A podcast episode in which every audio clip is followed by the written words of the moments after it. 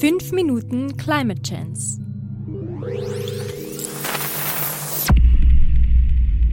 Fuel cells are fool's cells. Folge 94. Brennstoffzellen sind für Idioten? Man muss ja kein Fan von dem großen Elon Musk sein, aber eins muss man ihm lassen. Aufmerksamkeit erregen kann er. Gut, aber dass die Wasserstoffmobilität tot ist, das hätte wohl Graf Zeppelin himself erkannt, nachdem der Zeppelin Hindenburg in Flammen aufgegangen ist. Da müssen wir ein bisschen aufräumen. Bei Zeppelinen hat Helium oder Wasserstoff für den Auftrieb gesorgt.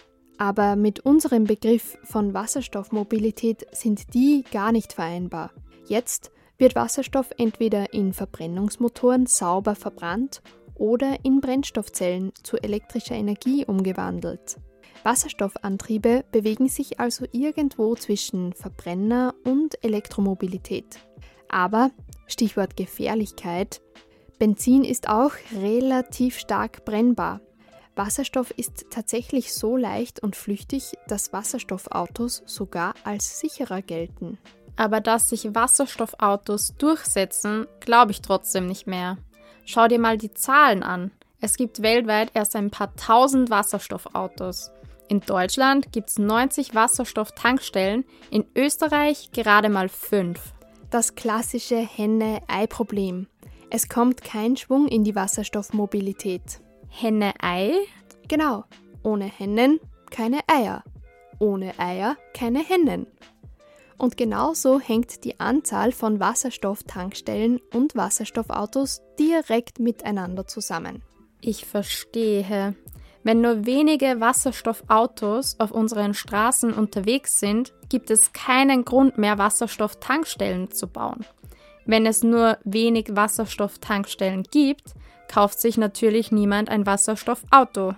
Exactamente. Aber das Problem hatten doch auch die klassischen Elektroautos. Und dennoch verbreiten sich sowohl Ladestationen als auch Elektroautos immer mehr.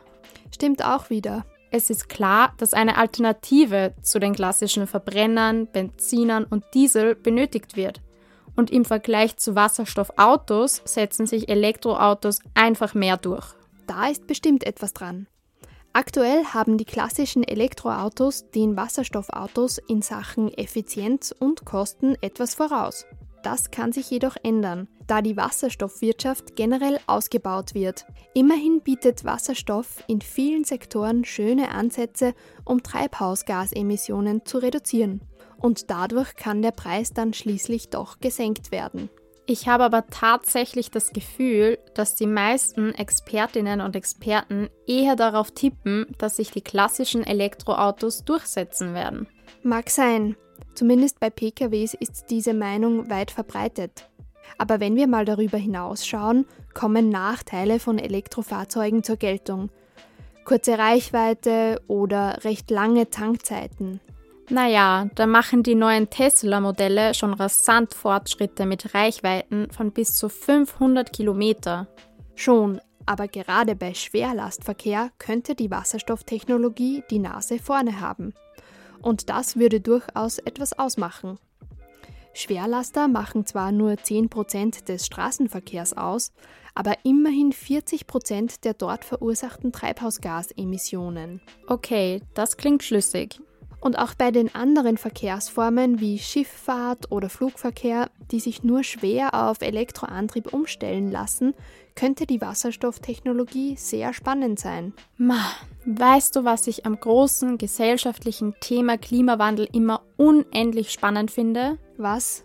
Problemlösungen müssen auf allen Ebenen stattfinden und aus vielen Aspekten bestehen. Elektroautos als Lösung für die Verkehrsemissionen, Fehlanzeige. Kombination aus Wasserstoff und Elektroautos genügt auch noch nicht, wenn der Strommix im Netz nicht grün ist. Aber auch dann, eine Alternative zum Individualverkehr gerade für kurze Strecken muss Teil der Lösung sein. So viele Ebenen, die ineinandergreifen müssen. Aber an dieser großen Herausforderung Klimakrise können wir als Menschen für die Ewigkeit lernen. Gesprochen von Lena Ruhaltinger und Johanna Lehner.